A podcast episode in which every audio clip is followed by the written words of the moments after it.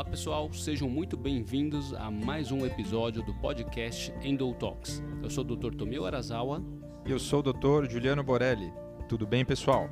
Estamos de volta para mais um bate-papo com vocês, dando continuidade aos sintomas clínicos da endometriose. E hoje vamos falar de um tópico específico, de uma dor específica, que é a dor ao urinar. Sintoma esse também denominado de disúria. E aí a gente vai tentar é, explicar para vocês o que que esse sintoma pode é, fazer com que a gente suspeite de endometriose. Né? E falar um pouquinho também de alguns diagnósticos diferenciais. Correto, Tony? Exatamente, Gil. Então, dos sintomas principais que a gente está comentando, que são seis no total, né, a dor a urinar, especialmente no período menstrual, também é um sintoma sugestivo ou que, na verdade, a gente precisa descartar a possibilidade de endometriose. Ainda mais quando esse sintoma vem acompanhado de outros sintomas que a gente já conversou e que a gente vai conversar ainda em episódios futuros. Né? Então, a dor principal relacionada à endometriose, que é, gera mais suspeita, é aquela dor para urinar, especificamente, mas não obrigatoriamente, no esvaziamento da bexiga, é, no período menstrual. Né? Mas tem pacientes que podem ter sintomas de dores na bexiga, mesmo fora da menstruação, e com endometriose. Então, não obrigatoriamente a paciente que tem endometriose vai ter dor para urinar, tá? Isso não é obrigatório. E quando ela tem dor para urinar, também não obrigatoriamente somente no período menstrual. Né? E aí a gente vai discorrer em, relação a vários outros sintomas, porque esse sintoma da parte urinária especificamente, ela não é tão é, recorrente em termos da, de é, uniformidade dos sintomas. Né? A gente percebe que cada paciente tem um sintoma, às vezes diverso, mas tem muitas têm sim um sintoma urinário. E aí, para prestar atenção não só na dor, mas outros sintomas que a gente vai avisar também. Exatamente, Tommy. Então, é, pessoal, como é, Tommy falou é, agora há pouco, a gente está conversando já com vocês nesses últimos episódios sobre vários tipos de de dor, né? Então a endometriose, com toda a sua complexidade, ela tem essas características, né, de ter é, dores específicas e distintas e que todas elas podem fazer a gente suspeitar, né, da endometriose. Elas não necessariamente precisam estar todas presentes, né? E uma delas presentes, eventualmente, já pode ser motivo da gente investigar. No caso, então, dessa eh, dor ao urinar, da disúria, né, quando ela acontece eh, especificamente no período menstrual, isso chama muito atenção para nós. Né? Então, por mais que não seja obrigatório eh, que a paciente com endometriose específica na região da bexiga tenha esse sintoma só no período menstrual, quando isso acontece, levanta um sinal de alerta e aí sim, os nódulos de bexiga, a endometriose vesical que acomete a parede da bexiga, pode cursar não só com esse sintoma da dor a urinar, e aí muitas vezes, junto com esse sintoma, a gente vai também identificar a presença, por exemplo, de sangue na urina, que é a hematúria. Né? E vejam que esses dois sintomas, a disúria e a hematúria, são sintomas muito uh, frequentes uh, na infecção urinária, que também é uma patologia que a grande maioria das mulheres vai, em algum momento da vida, experimentar. Então, é muito importante o contexto como um todo na hora da avaliação, para a gente também não se equivocar uh, na hipótese diagnóstica, né, Tommy? Exatamente, Gil. Então, como, como você falou, né, a infecção urinária, que é uma das uh, causas mais frequentes de dores agudas das vias urinárias, né, pode eventualmente ser confundido sim, mas o que, qual que é a diferença, a grande diferença? Né? A infecção urinária realmente vem com alterações mais típicas inclusive com alterações do exame de urina, né? É, e não costuma ser cíclico, né? com salvas exceções, aí, mulheres que no período pré-menstrual muitas vezes têm uma diminuição da imunidade e acabam apresentando infecções de repetição, mas não pela endometriose propriamente dita, né? mas por um fator imunológico. Mas é sempre importante sim fazer esse diagnóstico diferencial, até porque a infecção urinária requer um tratamento com antibiótico e endometriose que causa sintomas urinários requer o tratamento da endometriose e que não é com antibiótico. Né? Então, sim, eh, a gente tem vários diagnósticos diferenciais. Os sintomas urinários é, na endometriose não são específicos da endometriose, mas quando ela começa a vir de forma cíclica, ou seja, sempre naquele mesmo período do ciclo menstrual, especialmente como você comentou, acompanhado de sangramento, esse, essa suspeita deve ser aumentada, especialmente é, no período menstrual, onde os sintomas costumam ficar mais exaltados mesmo. Exatamente. E aí o primeiro é, método que a gente vai utilizar na diferenciação é um simples exame de urina. Né? Então, a infecção ela é facilmente identificada nos exames eh, de urina e, na presença de bactéria, a gente concluiu que isso se trata de uma infecção e vai ter o tratamento adequado. Agora, nessas pacientes que persistem com esses sintomas e sempre os exames de urina estão normais, ou seja, não tem infecção, aí começa a chamar atenção e a gente pode sim é, identificar lesões é, de endometriose na bexiga com métodos específicos que em episódios futuros a gente vai abordar aí a questão do diagnóstico, né, é, por imagem. Mas o diagnóstico clínico começa na avaliação é, desses sintomas. Mas como você bem é, lembrou, Tommy, esse é um sintoma que eventualmente é, a gente vai se deparar em mulheres que também têm dor crônica, inclusive, e que na investigação a gente não vai se deparar, não vai é, identificar é, lesões de endometriose, por exemplo, na região da bexiga. E aí fica então uma dúvida: será que esse sintoma está sendo causado por endometriose ou existe outras possibilidades que dão sintomas extremamente parecidos, né? Isso. E pacientes especificamente com endometriose que sofrem de muita dor, né, podem ter o que a gente chama de um, um estado de sensibilização. Né? Uma sensibilização tanto central, né, do sistema nervoso central, quanto na região periférica mesmo, nos órgãos. Né?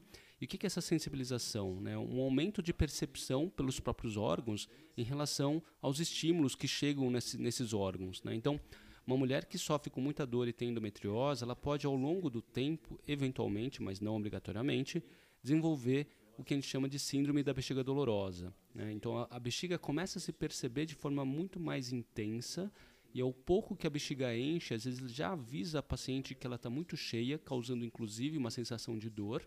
E essa dor pode ser tanto ao enchimento quanto ao esvaziamento e geralmente também tem uma alteração de frequência dessa mulher indo ao banheiro para urinar, né? o que a gente chama de bexiga hiperativa. Associado a isso, muitas pacientes também passam a ter sim, sim, é, é, sintomas de um esvaziamento incompleto da bexiga. Às vezes a bexiga até esvaziou completamente, mas a sensação de que ficou um pouco de urina dentro dela. Então tudo isso é, é resultado de uma mudança da sensibilidade dessa bexiga ou do sistema nervoso central ou de ambos, mudando a percepção então do, desse órgão específico pelo corpo da paciente, até que isso pode chegar num quadro mais grave chamado de cistite intersticial, né, que isso já, já é um outro componente aí de dor crônica, também de controle bastante desafiador para muitas pacientes, mas que a gente sabe que existe uma correlação sim desses quadros de bexiga dolorosa e ou cistite intersticial associado a pacientes com endometriose. Perfeito, Tommy. Então, pessoal, para que vocês possam entender né, as diferenças e as associações possíveis, é, eventualmente o sintoma específico da dor urinar pode é, significar sim uma endometriose na bexiga, que não é um, um, uma apresentação tão frequente assim. No entanto, a maior parte é, das apresentações de endometriose profunda, que acomete intestino, é, região pélvica posterior ao útero. Essas pacientes que, na maioria das vezes, sofrem com dor crônica, vão ter como consequência dessa dor crônica tudo isso que o Tomil acabou de falar, né? essa sensibilização. É, evoluindo com a síndrome da bexiga dolorosa, por exemplo, e que aí eventualmente vai também apresentar o sintoma de dor ao urinar, ela vai ter uma hipermobilidade da musculatura da bexiga, sem obrigatoriamente ter lesão de endometriose na bexiga. Né? Então, são duas coisas diferentes aqui, mas que podem estar presentes em uma paciente com endometriose, independente da localização eh, da endometriose. E o outro diagnóstico, no final, que você comentou, a cistite intersticial, apesar de ser ainda uma doença que é um diagnóstico eh, de exclusão diferencial, que muitas vezes demora para se fazer, eh, já tem muitos estudos mostrando que ele esse diagnóstico ele está aumentado sim em pacientes com endometriose, né? Então é um diagnóstico praticamente que é, só mulheres têm e as mulheres com endometriose acabam tendo com mais frequência a cistite intersticial, né? E que vai demandar aí exames específicos, uma visualização interna da bexiga para poder é, fechar esse diagnóstico. Então, é, vendo como um sintoma simples né, e comum, que muitas de vocês que estão nos ouvindo já podem ter é, sentido, né? Uma simples, um incômodo, uma dor no final da micção, pode levar a gente identificar diferentes hipóteses diagnósticas. Exato, Gil. E além da bexiga, né, a endometriose também geralmente está numa região ali perto dos ligamentos uterossacros, que na verdade é o local que mais frequentemente a gente encontra endometriose, principalmente profunda, e bem próximo desses ligamentos uterossacros passam os nervos hipogástricos, né? Esses nervos hipogástricos, eles controlam a sensibilidade da bexiga, além né, do controle simpático é, de outras, outras estruturas na pelve. Né? E o que, que esses nervos hipogástricos, principalmente os feixes simpáticos, é, são responsáveis na bexiga? A sensação de é, propriocepção, ou seja, a sensação de que a bexiga está enchendo, que a, bexiga esvaziou completamente, né? Então, quando esses, uh, essas lesões de endometriose estão muito próximas, e geralmente estão, né, Gil? Geralmente, a gente, na cirurgia, a gente precisa identificar esse nervo, porque essa lesão de endometriose profunda geralmente está muito próximo mesmo. E se a gente não identificar, isolar e proteger esse nervo, existe o risco, como acontecia muito no passado, né, de lesionar esse nervo, inclusive levando a um quadro de perda da sensibilidade da bexiga no pós-operatório. Né? Mas a proximidade dessa lesão do nervo, então, também pode influenciar sintomas urinários sem que a paciente tenha necessariamente endometriose na bexiga ou na via urinária propriamente dita, mas simplesmente pela proximidade ao nervo que controla a sensação, é, os sintomas urinários também podem estar presentes, como é, na minha opinião, na maioria das pacientes. Exatamente. E você falou da proximidade, que isso praticamente em todas as lesões dessa região mais frequente aí, que é o ligamento uterosacro, é, a gente vai ter uma proximidade assim de um centímetro no máximo, ou às vezes milímetros, tá, pessoal? É realmente muito próximo. Mas em algumas situações, a lesão vai acometer o próprio nervo, ela vai envolver o nervo. E aí, os sintomas nessas pacientes, eventualmente já no pré-operatório, são muito importantes de serem avaliados, porque isso a gente já tem que planejar uma estratégia na cirurgia sabendo que esse nervo já está acometido. Então, a gente também, nessa fase de investigação, vai poder fazer exames até para estudo da micção, né, para entender se a paciente, antes mesmo da cirurgia, já tem alguma deficiência é, do processo aí de, de micção. Né? Então, essa sensação de não conseguir perceber né, o enchimento ou esvaziamento vai levar a uma suspeita da, da, do comprometimento desse nervo hipogástrico que está já mais distante da bexiga, na parte posterior do útero, mas que pode ter lesão de endometriose por perto. E aí tem como você mencionou aí do sistema urinário como um todo, e aí também existe muita confusão às vezes, ao lado um pouquinho do, do, do nervo hipogástrico, a gente tem os ureteres, né, dos dois lados, direito e esquerdo. E os ureteres são aqueles túbulos que trazem a urina do rim até chegar na bexiga. E também essas lesões de endometriose na região posterior e que muitas vezes está pegando o intestino, parede da vagina, elas podem se estender até próximo do ureter. Né? É, o acometimento é, desse órgão, do ureter, já não vai trazer esses sintomas urinários que a gente está comentando, né? como o da endometriose da bexiga, de dor para urinar, é, eventualmente aí de sangue na urina. Aí a gente já vai ter sintomas mais importantes relacionados à dor lombar, e, eventualmente, alguns achados em exames já mostrando o trajeto da urina prejudicado, né, acumulando urina nos rins, por exemplo, em casos mais severos. Tá? Tudo isso faz parte do acometimento do sistema urinário como um todo. Exato. E geralmente essa compressão, né, Gil, do ureter por endometriose é uma, é uma compressão muito lenta, né, porque a endometriose é uma doença crônica, ela cresce de modo geral muito devagar. Então, essas dores lombares eh, são diferentes geralmente, pessoal, daquelas compressões e, obstruções por pedra no rim. A pedra no rim geralmente dá uma obstrução aguda, né? um canal que não estava obstruído, de repente vem uma pedrinha e obstrui e causa muita cólica renal. A endometriose geralmente não causa tantas cólicas renais porque justamente essa compressão progressiva é extremamente lenta.